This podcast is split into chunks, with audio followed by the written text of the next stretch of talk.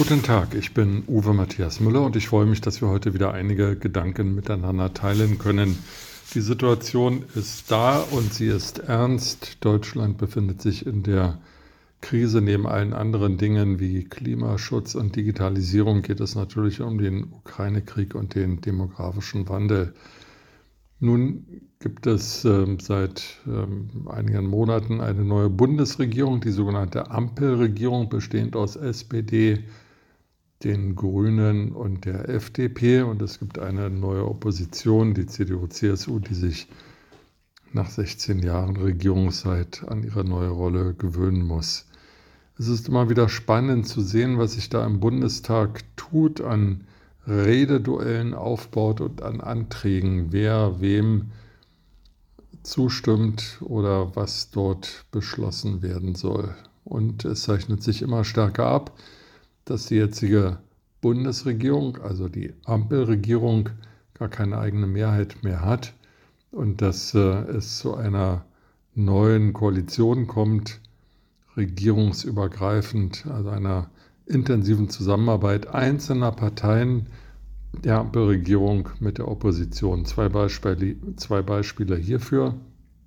Erstens, gestern hat die CDU-CSU einen Antrag eingebracht, schwere Waffen, also vor allem Panzer, an die Ukraine zu liefern. Das ist eine Forderung, die von Grünen, Anton Hofreiter, Annalena Baerbock erhoben wird, aber eben auch von der FDP, zum Beispiel von Frau Agnes Strack-Zimmermann. Die SPD ist strikt dagegen und man muss schon sagen, faselt dort von internationaler Abstimmung, wobei wichtige Partner in der NATO sagen, Deutschland könne auch machen, was es wolle. Und wenn Deutschland Panzer liefern wolle, dann solle es das halt tun.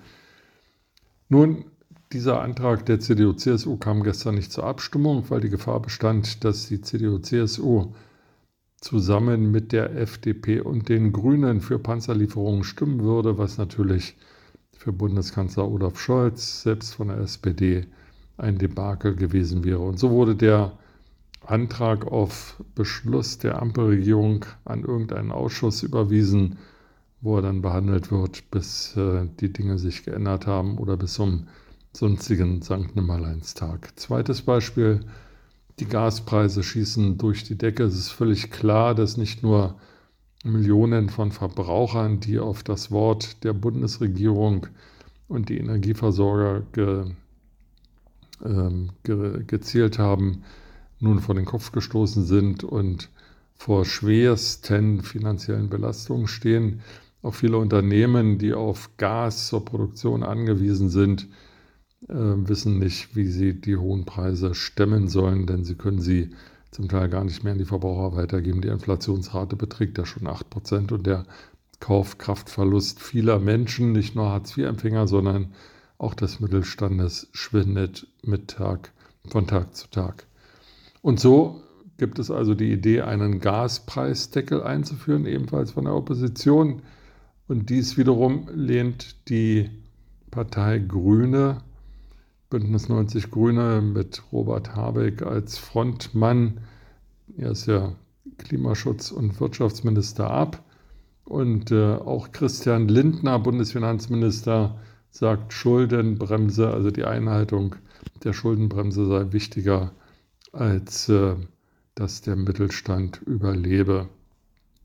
Einzig die SPD, dort mit ihrem Frontmann Lars Klingbeil, tritt für eine für einen Gaspreisdeckel ein.